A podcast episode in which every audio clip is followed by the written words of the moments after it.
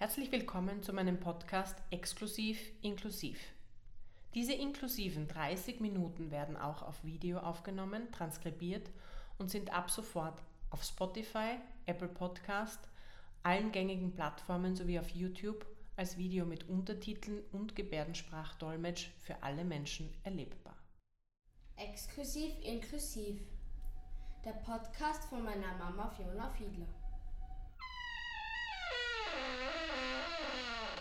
Stoßen wir gemeinsam alte, verklemmte Türen auf, um frische Luft herein und verstaubte Denkmuster hinauszulassen.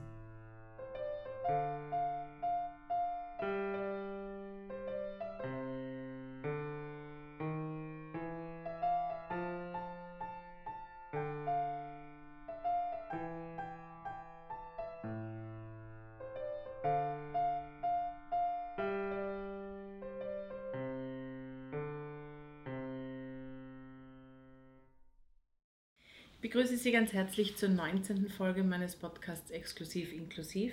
Ich freue mich, dass Sie auch alle wieder zuhören und zusehen.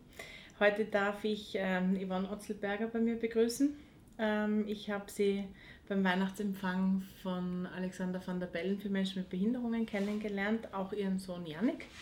Ähm, ich freue mich, dass Sie heute da sind Ja, und darf Sie bitten, sich kurz vorzustellen. Die Freude ist ganz meinerseits. Also ich möchte mich recht herzlich für die Einladung bedanken. Mein Name ist Yvonne Otzelberger. Ich bin 38 Jahre alt und Mama von zwei wundervollen Kindern. Ähm, meine Tochter ist mittlerweile 17 Jahre alt und mein Sohn Yannick, den Sie schon erwähnt haben, der ist 14 Jahre alt und wurde mit einem seltenen Gendefekt ähm, geboren. Ähm, wie äußert sich der Gendefekt? Also es ist im Prinzip eine Laune der Natur, Mhm. ähm, zeigt sich dann eigentlich erst nach der Geburt. Also die Kinder sind meist entwicklungsverzögert oder eigentlich alle. Ähm, ich habe recht schnell erkannt, dass da irgendetwas nicht stimmt, aber ich war natürlich mit meinen Sorgen zu Beginn allein. Also das kennt man ja so, da hat sich mal hysterische Mama, Mhm. ähm, man steigert sich in irgendetwas hinein, aber dadurch, dass ich schon die Erfahrung mit meiner Tochter hatte, habe ich irgendwie so ein Gefühl gehabt, da passt irgendwas nicht.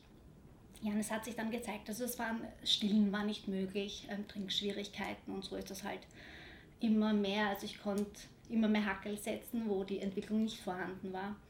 Und es hat sich dann eben herausgestellt, dass eben dieser Gendefekt dahinter steckt. Das ist nämlich so, dass die Kinder motorisch, aber vor allem geistig ähm, schwer beeinträchtigt sind, leiden meist an Epilepsie, haben massive Schlafstörungen, also das ist mitunter sich, äh, sicherlich eines der größten Probleme im Alltag, haben kaum eine Lautsprachentwicklung, aber ein gutes Sprachverständnis und man sagt, sie bleiben in etwa auf dem Stand eines Kleinkindes geistig, weshalb eine Betreuung lebenslang notwendig ist. Also sie können nie selbstständig leben.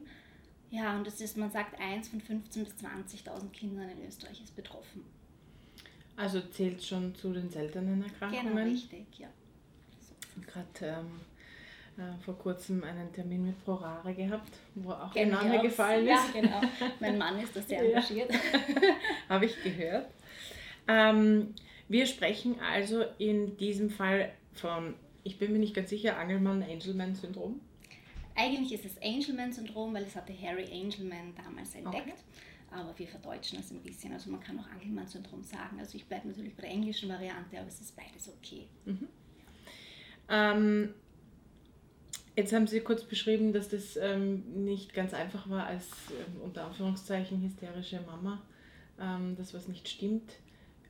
Wie war der Weg zur Diagnose? Wie war der Weg nach der Diagnose? Wie, wie geht es einem? Wie dann? gesagt, anfangs bin ich wirklich allein mit meinen Sorgen gewesen. Also auch mein Mann hat gemeint, er braucht einfach länger in der Entwicklung und gib ihm die Zeit. Aber ich sage halt irgendwie, so Mutterinstinkt ist nicht zu unterschätzen. Also man hat das einfach im Gefühl. Ähm, ich habe halt nicht locker gelassen. Das ist auch der Grund, warum es recht schnell diagnostiziert wurde.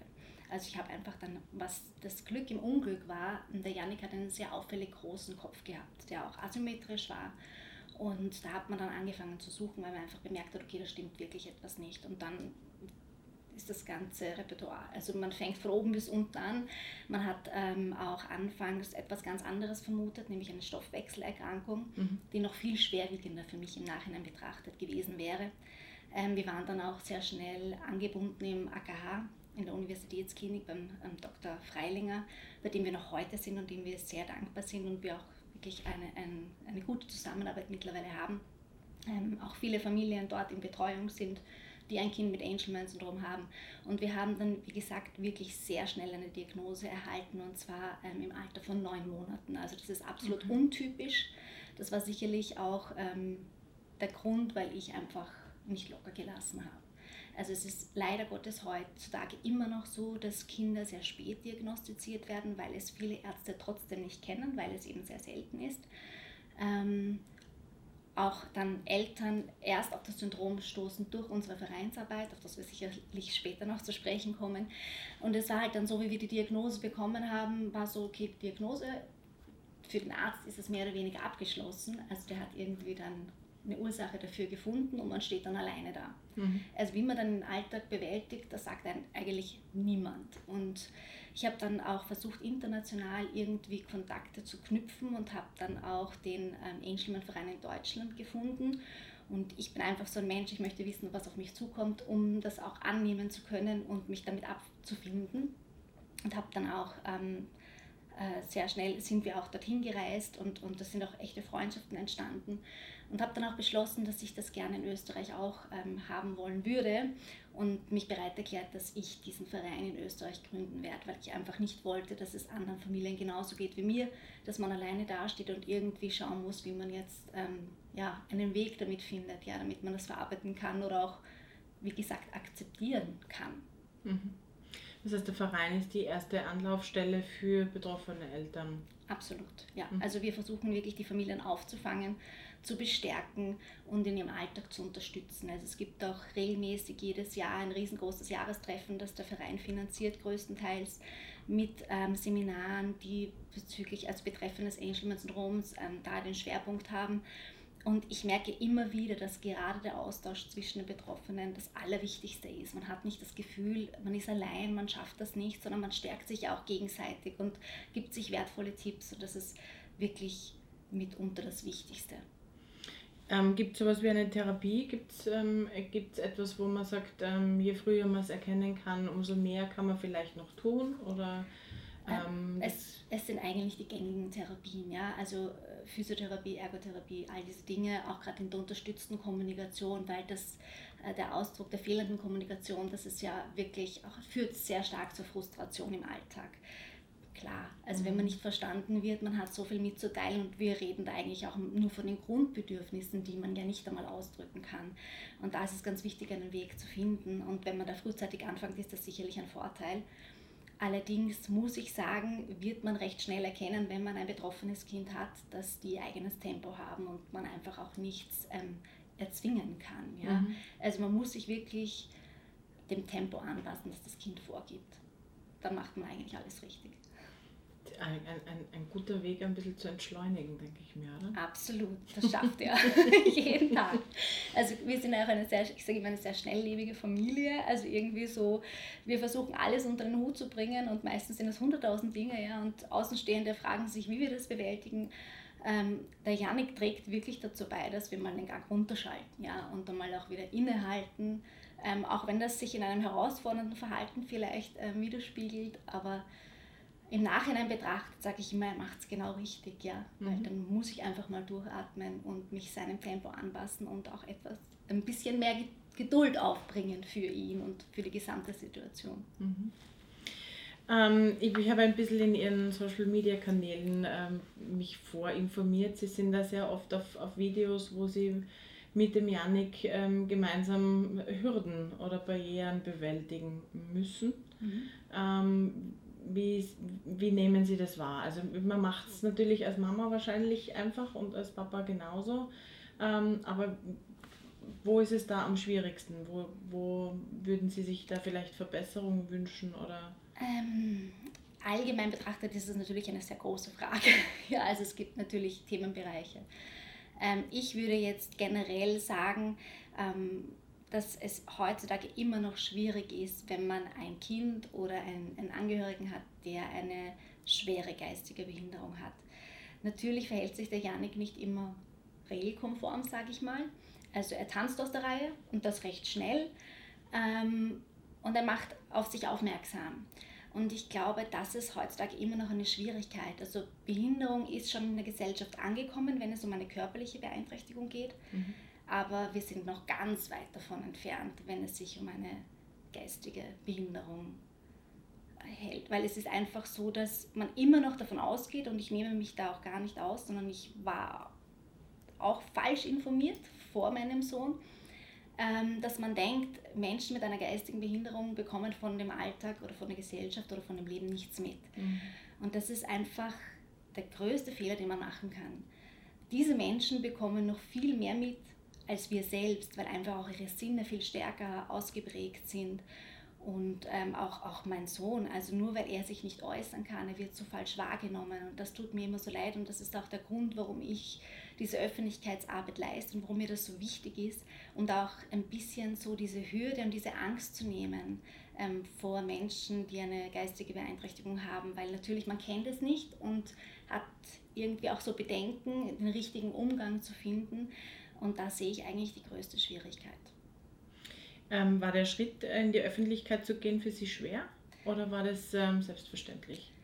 Ähm, ich habe relativ schnell erkannt, also es gab irgendwie dann so einen Punkt, ähm, wo ich gesagt habe, okay, wenn ich selber nichts unternehme, dann kann ich nicht erwarten, dass sich etwas ändert. Und natürlich ist es schon eine Gratwanderung, wenn man das Kind irgendwie präsentiert mhm. in der mhm. Öffentlichkeit. Also das ist auch nicht jedermanns Sache. Aber ich wusste, das ist der einzige Weg. Und ich versuche das auch immer wertschätzend meinem Sohn gegenüber zu machen oder ihn jetzt nicht irgendwie bloßzustellen. Und ich glaube, dass sicherlich ähm, die Aufklärungsarbeit bei weitem überwiegt, ja. Schön. Finde ich gut. Ähm, wie geht es im Familienleben? Also, ähm, wenn da ist ja doch ein, ein massiver Einschnitt, der da passiert. Ähm, ja, also es ist vor allem eben diese massiven Schlafstörungen. Also wir reden bei einem Kind mit Angelman-Syndrom davon, dass die meisten wirklich stundenlange Wachphasen nachts haben und das fast täglich. Also drei bis vier Stunden sind sie munter und möchten auch beschäftigt werden. Das ist natürlich sehr schwierig, wenn man einem Beruf nachgeht. Mhm. Und das machen wir beide, also mein Mann und ich. Ähm, es ist eigentlich in der Regel so, dass wir gegengleich arbeiten. Mhm. Also sprich, ich bin am Vormittag im Büro und mein Mann startet eigentlich erst zu Mittag. Ähm, unsere gemeinsame Zeit ist auf ein Minimum beschränkt, aber mittlerweile sehen wir das auch positiv, weil dann lernt man das noch mehr zu schätzen, wenn man so wenig Zeit hat. Ja? Mhm. Und, und vergeudet das nicht mit irgendwelchen sinnlosen Diskussionen, sondern schätzt das wirklich umso mehr. Und natürlich ist das alles ein Weg, ja, also das ist nicht von heute auf morgen, aber ich denke mir, da wächst man hinein und wenn man das ähm, Schicksal oder ich nenne es heutzutage sogar Bestimmung mhm. annehmen kann, dann schafft man viel und auch diesen Alltag. Ja, ich meine, natürlich ist das eine Berg- und Talfahrt, ähm, aber ich versuche, und das war ich schon immer, die positiven Dinge in den Vordergrund zu rücken und das gelingt auch, wenn man so eine Aufgabe, eine Lebensaufgabe hat. Ja. Mhm. Aber natürlich ist der Zusammenhalt in der Familie auch wichtig.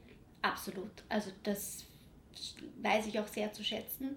Auch ähm, meine Tochter und mein Sohn haben ein sehr, sehr gutes Verhältnis. Das mhm. ist nicht selbstverständlich. Wir haben immer versucht, unsere Tochter war ja auch erst drei Jahre alt damals, als ähm, diese Diagnosesuche war. Wir haben immer versucht, kindgerecht sie aufzuklären und kein Geheimnis daraus zu machen. Und ich glaube, das war ähm, der springende Punkt, dass wir einfach ihr gezeigt haben, okay, da ist etwas anders, aber wir können darüber reden, wir können über alles reden, auch wenn es Probleme gibt einfach auch diese Offenheit, ja, also die spielt auch in unserer Familie eine große Rolle. Ähm, und dieser Zusammenhalt, der beruht auf Gegenseitigkeit und wir wissen das auch alle wirklich, dass wir das wertschätzen müssen, ja. Und mhm. dass das keine Selbstverständlichkeit ist, ja. Ähm, was mich in dem Zusammenhang interessiert, ist die, die Schullaufbahn von Janik. Kindergarten, mhm. Schule, wie, wie hat das funktioniert, wie funktioniert das? Also es war anfangs so, dass der Janik hätte einen Integrationsplatz im Kindergarten gehabt, ab dem Alter von drei Jahren. Mhm. Unter drei Jahren ist es für ein Kind mit einer Beeinträchtigung gar nicht möglich, mhm. einen Kindergartenplatz zu bekommen, was natürlich am Anfang auch schwierig war, weil die Karenzzeit war vorbei ähm, und ich hatte kein Einkommen. Ich hatte auch keine Betreuung für mhm. meinen Sohn. Ähm, und wir haben uns dann, also in diesem einen Jahr war ich halt einfach zu Hause, was natürlich auch für die eigene Psyche nicht gerade förderlich ist, weil man fühlt sich allein gelassen, umso mhm. mehr. Also der Partner geht arbeiten, ist nicht zu Hause und man ist nur auf dieses Kind fokussiert, was natürlich einerseits schön ist, aber auf der anderen Seite möchte man ja auch ein bisschen Wertschätzung erleben und eigenständiges mhm. Leben haben. Mit drei Jahren haben wir uns dann entschieden gegen den Integrationsplatz, weil das eben für den Janik nicht das Richtige gewesen wäre. Durch die vielen Eindrücke, sie sind ja auch von der Wahrnehmung ganz anders. Der Janik hat auch Epilepsie sehr stark ausgeprägt, ähm, ist schon auch medikamentös eingestellt, seitdem er ein Jahr alt ist. Ähm, wäre das absolut nicht förderlich gewesen, ihn in eine so große Gruppe zu stecken, weshalb wir uns dann für einen heilpädagogischen Kindergarten entschieden haben, wo eben ähm, acht Kinder waren mit unterschiedlichen Beeinträchtigungen, mehreren Betreuern. Das war eine private Einrichtung, ist es auch bis heute noch. Also wir sind nach wie vor noch, es ist die Karl-Schubert-Schule im 23. Bezirk in mhm. Wien. Ähm, es ist eine anthroposophische Einrichtung, die für unseren Sohn einfach genau das Richtige ist, weil manchmal ist weniger mehr. Und gerade wenn man ähm, viele Eindrücke nur sehr schlecht verarbeiten kann, dann umso mehr. Ähm, und er ist dort in den Kindergarten gegangen, was natürlich auch finanziell äh, wahnsinnig schwer zu stemmen ist. Also ich, man kann es ganz klar sagen, ich bin arbeiten gegangen, um den Kindergartenplatz zu finanzieren. Mhm. Also ich habe, ähm, es waren um die 700 Euro im Monat, die man dann stemmen muss. Das war es mir aber wert und ist es bis heute. Und da besucht er jetzt auch die Schule. Okay. Seitdem, ja. Und die ähm, Schulklassen sind auch in der Größe? Genau. Acht, Kinder. Mhm. Mhm. Richtig. Ähm, jetzt ist es so, dass ähm, wir Neos eigentlich predigen. Ähm, 11. 12. Schuljahr. Ja, das sowieso, aber genau. auch eine, eine inklusive Bildung, mhm. ähm, das Recht auf inklusive Bildung in erster Linie und das vom Kindergarten an. Mhm. Und dann kommen hin und wieder, zwar nicht sehr oft, aber immer die Einwände, naja, aber das geht nicht für jedes Kind. Mhm. Und ich sage ein Stück weit, ähm, glaube ich schon, dass es geht im richtigen Setting.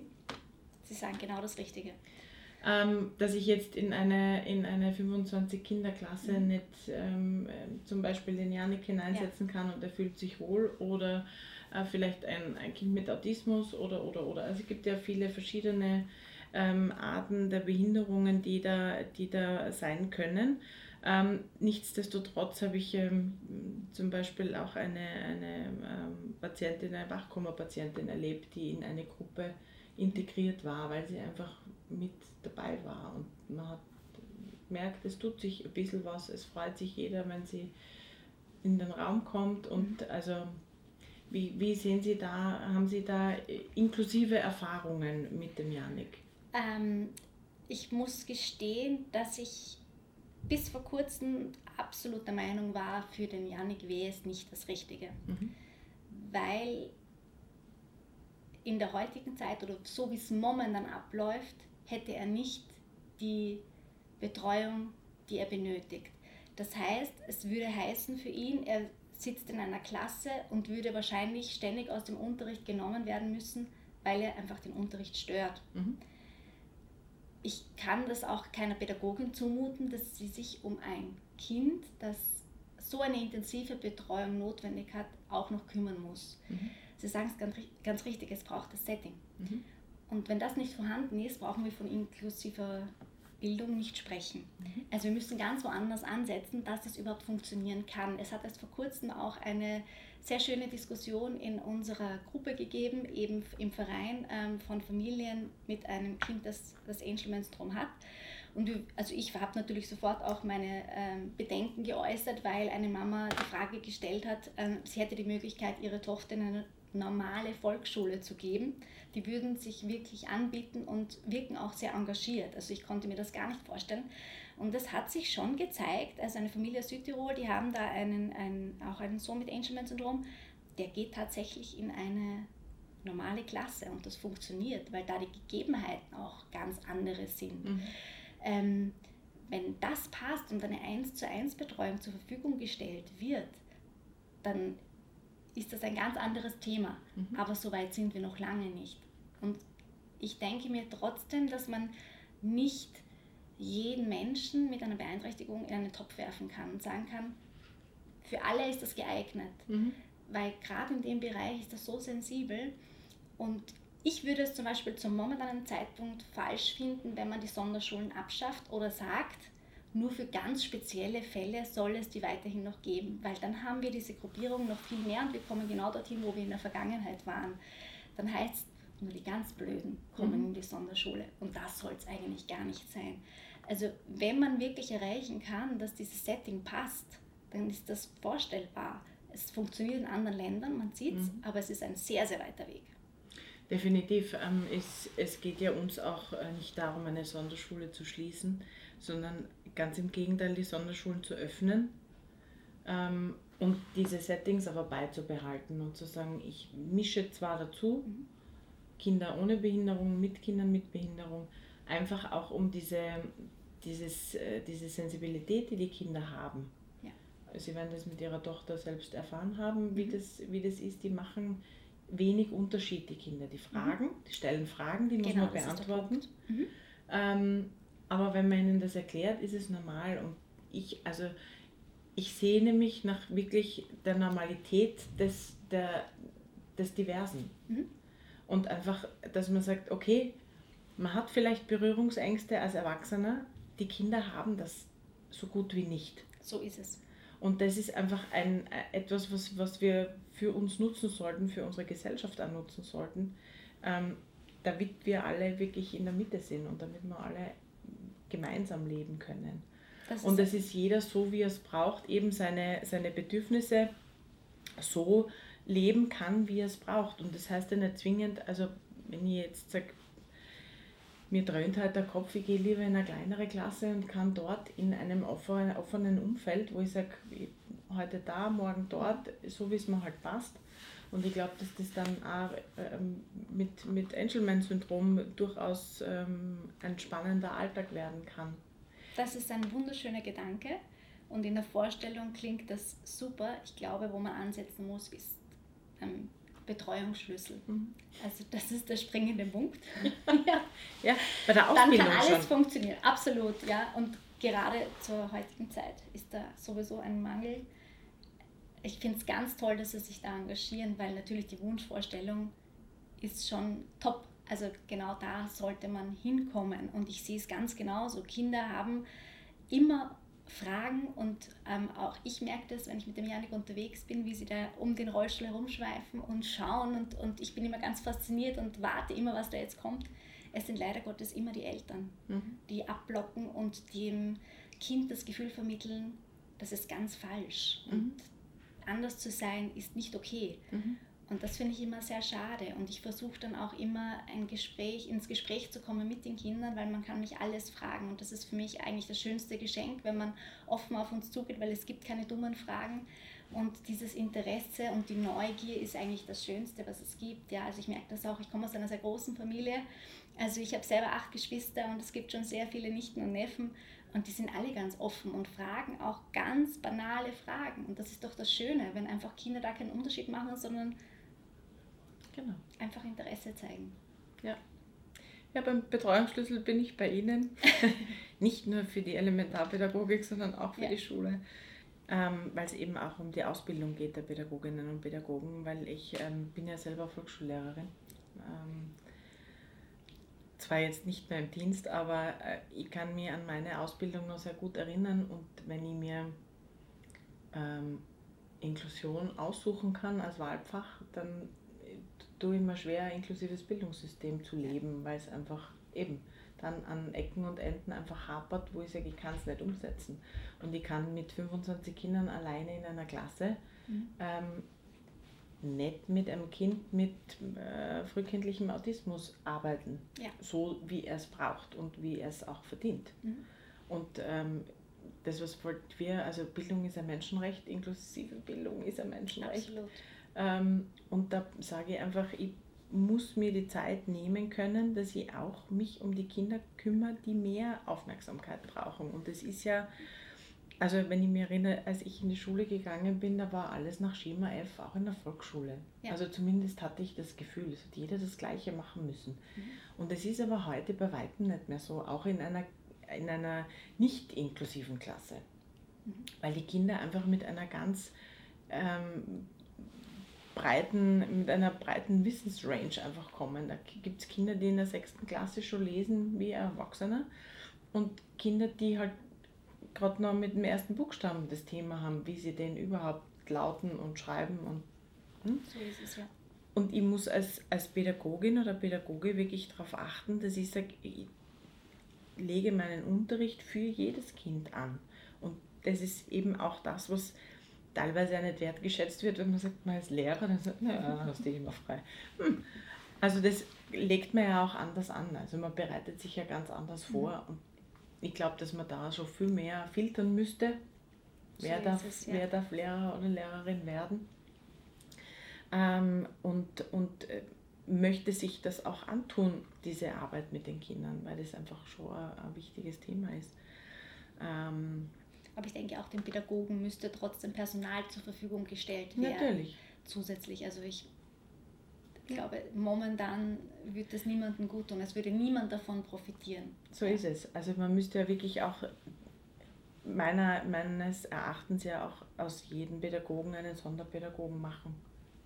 Ob man das dann so nennt oder nicht, ist ja wieder Aber die eine andere. Ausbildung als Sonderpädagogen ja. gibt es ja momentan irgendwie gar nicht genau, mehr. Genau. Also das ist ja, also das ist ja das, eine Ironie. Das nächste, ja. Also wo ich auch sage, also es gibt ja die Sonderschulen teilweise noch, teilweise nicht mehr, aber die Pädagogen gibt es ja noch irgendwo, die da unterrichtet haben.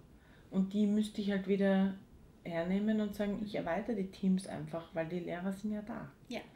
Und das ist eben das, was, wo ich mir so schwer tue. Man sagt, naja, gibt es keine Ausbildung mehr, dann vergesst man auf die Kinder einfach und das kann es nicht sein. Absolut nicht, ja. Und deswegen, ja. Ähm, gibt es einen, einen Satz oder ein Wort, das Sie nicht mehr hören können? Das wäre unser Top-Flop des heutigen Podcasts. Ich finde es immer schade, also ich kann das jetzt nicht mit einem Wort beschreiben, aber ich sage ganz klar, mein Sohn ist behindert. Ich halte nichts davon, es zu umschreiben. Mhm. Das hat noch nie Probleme gelöst. Mhm. Und durch diese ähm, Barriere, die man schafft automatisch, weil der, mein Gegenüber gar nicht mehr weiß, wie er das jetzt ansprechen kann oder ob er mich jetzt kränkt, verletzt mit irgendeinem Wort, ähm, da schaffen wir Probleme, wo eigentlich gar keine sind. Und wie sollen wir dann über das Wesentliche sprechen können, wenn es da schon hapert? Mhm. Also ich sage ganz klar, behindert ist kein Schimpfwort. Mhm. Also ich bin vielleicht auch gerade für, für Angehörige, die ein Kind mit einer Beeinträchtigung haben, ist das vielleicht auch zwiegespalten, aber ich sage ganz klar, man darf es so nennen, mhm. weil es ist an sich kein Schimpfwort. Mhm. Ja? Und es ist, wie es ist und deswegen ist mein Sohn nicht weniger wert mhm. wegen diesem Wort. Ja? Mhm. Er ist halt in gewissen Dingen behindert und, oder wird behindert dadurch. Mhm. Und das ist für mich vollkommen in Ordnung. Und das ist mir viel lieber, man nennt es so, wie es ist und spricht dann mit mir über die wesentlichen Dinge, mhm. als, ja, das ist dann für mich immer so, ähm, nicht wirklich Probleme lösen wollen, sondern den Fokus auf ganz was anderes legen und nicht auf das Wesentliche. Mhm. Ja, das ist leider sehr oft sehr oft das Problem. Ähm, wir haben uns jetzt auf Menschen mit Behinderungen äh, verständigt, so im, im Großen und Ganzen, auch aufgrund der UN-Behindertenrechtskonvention. Ähm, was ich überhaupt nicht ausgehalten habe, waren Menschen mit besonderen Bedürfnissen. Nein, das mag ich auch. Weil ich sage, die, ja, habe ich auch. Also ich nehme so das Recht heraus zu ja, sagen, absolut. ich habe auch besondere Bedürfnisse. Ähm, aber ja, ich glaube, dass man als Betroffener selber auch lockerer damit umgeht also mittlerweile nach, nach drei Jahren Sprecherfunktion auch für Menschen mit Behinderungen ist es für mich oft so ein, ein Stich ins Herz, wenn jemand selber da sitzt, ein, ein betroffener Mensch und sagt, naja, die Behinderten. Gottes Willen. Also das, das stört mich irgendwie. Ja, was, ja. Was, Aber weil es ihnen so vermittelt worden ist, als wäre das ganz falsch. Genau. Und das ist es nicht. Und ja. ich versuche dann, also wenn ich die Menschen besser dann nicht aus, weil die müssen eh selber wissen, wie sie so über sich reden. Ja. Aber das ist, ähm, also man lernt einfach so Begrifflichkeiten zu verwenden oder nicht zu verwenden und wenn das dann passiert, und für mich ist es auch ganz normal, ich, also Kollegen, die halt vielleicht ähm, da noch nicht so drinnen sind und dann irgendwelche eben solche besonderen Bedürfnisse von sich geben, da gehe ich dann schon hin und sage, du, Menschen mit Behinderungen fertig. Ja, du kannst es ruhig sagen. Es ist kein Drama. Wichtig ist halt die Wertschätzung. Genau, das ist, Ja. das ist, das ist der Und Punkt, ja. Das ist einfach, also ich finde es ja dann immer schön, ja, wie sage ich denn zu dem? Sag ich, Alfred, wird helfen. Also ist, manchmal ist es so, so einfach. Ne? Ja. Ähm, wie schöpfen Sie Ihre Kraft? Wie, wo holen Sie sich Ihre Energie? Weil Sie haben ja doch auch durchaus ähm, schwere körperliche Arbeit zu leisten. Ja, ganz. Die gibt mir mein Sohn. Klipp und klar gesagt. Mhm. Ja, also gerade äh, Kinder mit Angelman-Syndrom sind ja sehr fröhliche und freundliche Menschen. Das ist ja auch das typischste Merkmal, dass sie sehr häufig lachen Mhm. und auch ähm, eine stark ausgeprägte soziale Ader haben, die sie ja erleben durften, weil er war ja total fixiert auf sie und sie haben es irgendwie gar nicht mitbekommen, weil er ja nur sie von Weitem schon gesehen hat. Also der Janik würde wirklich, wenn er könnte, einfach auf Fremde zulaufen und sie umarmen. Mhm. Und ich glaube, das macht sehr vieles wieder gut. Mhm. Ja, also gerade auch diese Geborgenheit, die er mir gibt, was man gar nicht glaubt, also das, da kann man extrem viel Kraft schöpfen. Und natürlich auch dieser Zusammenhalt innerhalb unserer Familie. Ja, das ist eigentlich so. Schön. Hm. Ähm, Sie promoten gerade Ihr eigenes, erstes eigenes Buch. Das ist richtig. Aber schön, so mit Puzzleteilen und es wird immer ein Puzzleteil mehr frei. Ganz spannend. Wollen Sie da ein bisschen was ähm, verraten? Ja, sehr gerne. Ähm, es ist ein Projekt gewesen, das über sehr viele Jahre gelaufen ist. Ähm, man kann sagen fast zehn Jahre. Mhm. Ähm, ich habe irgendwie immer gespürt, es ist noch nicht so weit. Bis vor einem halben Jahr, wo dann meine Tochter gemeint hat, so Mama, jetzt musst du das zu Ende bringen. Und es ist das, das, der größte Teil des Buches wirklich jetzt innerhalb von einem halben Jahr entstanden. Mhm. Sie war so meine, mein Antrieb. Also ich wollte das auch für sie ganz stark. Es ist mehr oder weniger wirklich, also ich öffne da mein Herz. Es ist in Romanform geschrieben. Es ist eigentlich unsere Lebensgeschichte mit dem Start, wie das alles begonnen hat mit dem Janik. Auch die Diagnosesuche, die vielen Krankenhausaufenthalte. Ähm, was ich aber drüber bringen möchte, ist einfach auch so ein bisschen Mut ähm, schöpfen, dass man da, also ich, ich denke mir, mir ist es auch ganz wichtig, anderen Menschen Mut zu machen.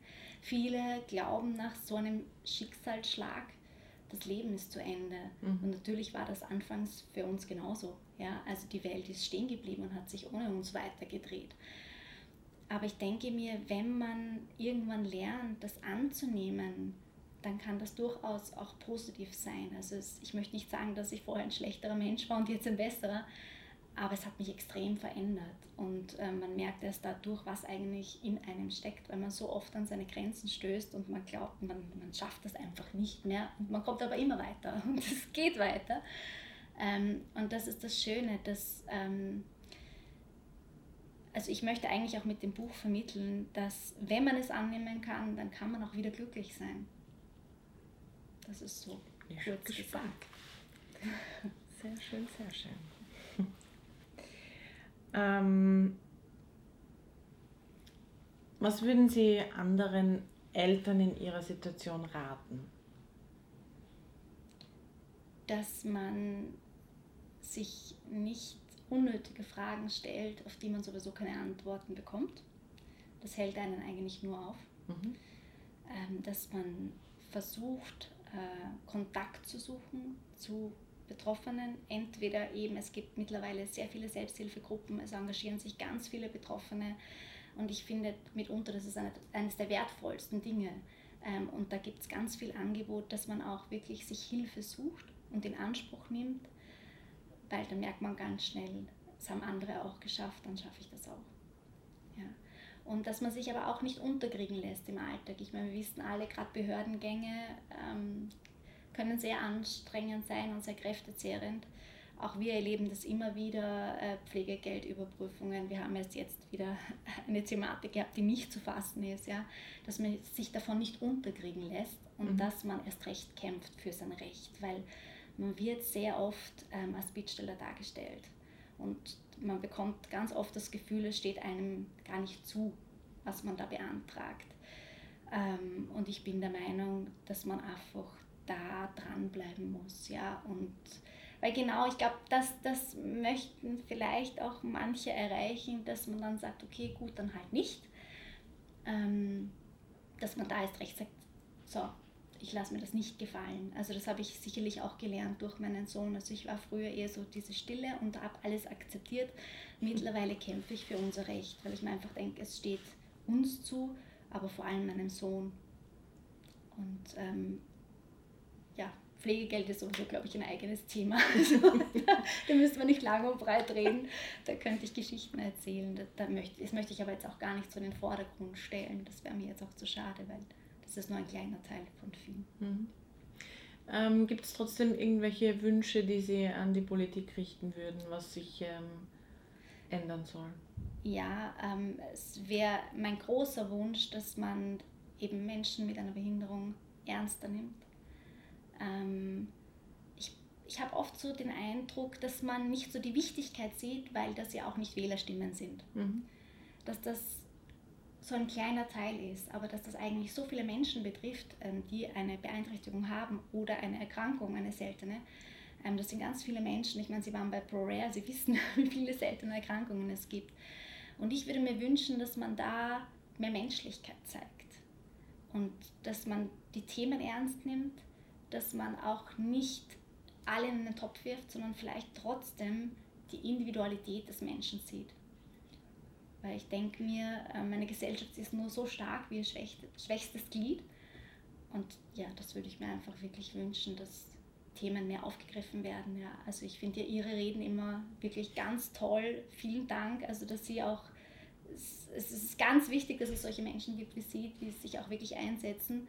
Und wenn ich dann so sehe, dass da eigentlich nicht viel Gehör geschenkt wird, dann da tut mir das wirklich im Herzen weh, weil über so viele Themen wird diskutiert und das sind wirklich wesentliche Punkte und gerade Inklusion, das funktioniert in so vielen anderen Ländern schon so toll und wir sind da so hinten nach.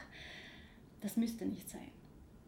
Ja, ich glaube, dass Österreich da das Problem hat, immer etwas selbst erfinden zu wollen ja. und sich nichts abschauen möchte. Und da hängen wir uns halt auf dran. Das mag Aber so sein. Bleibe ja, dran. Das ist sehr schön.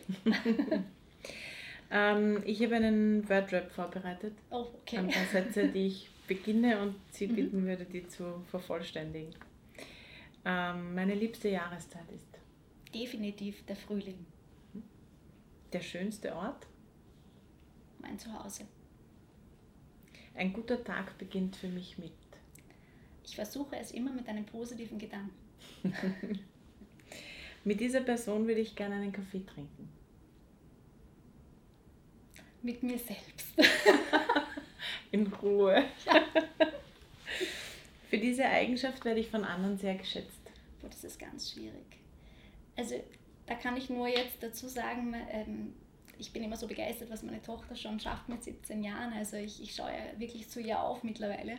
Und auch mein Mann ist sehr engagiert und in so vielen Bereichen stark. Und einmal habe ich gesagt zu meiner Tochter, ja, ihr seid alle so toll, was kann eigentlich ich? Und sie hat was ganz was Schönes gesagt. Sie hat gesagt, du bist eine tolle Mama. Und ich glaube, vielleicht bin ich das wirklich. Es wäre schön. schön. Das möchte ich noch lernen. Noch geduldiger sein. Das würde ich meinem früheren Ich sagen. Gib die Hoffnung niemals auf. Es gibt immer einen Weg. Familie bedeutet für mich? Alles. ich bin dankbar für? Für mein Leben. Zum Lachen bringt mich? Mein Sohn. Und von einer Fee wünsche ich mir? Puh. Ähm, dass wir diesen Zusammenhalt und die Liebe beibehalten und wenn ich mir noch etwas wünschen könnte, dann, dass das Wohnprojekt, das wir gestartet haben, auch wirklich realisiert werden kann und dass ich irgendwann von dieser Welt gehen kann und mein Sohn in Sicherheit weiß. Das wäre mir das Wichtigste. Ja. Schön. Dann danke ich vielmals. Ich danke auch von ganzem Herzen für das tolle Gespräch. Dankeschön. Danke.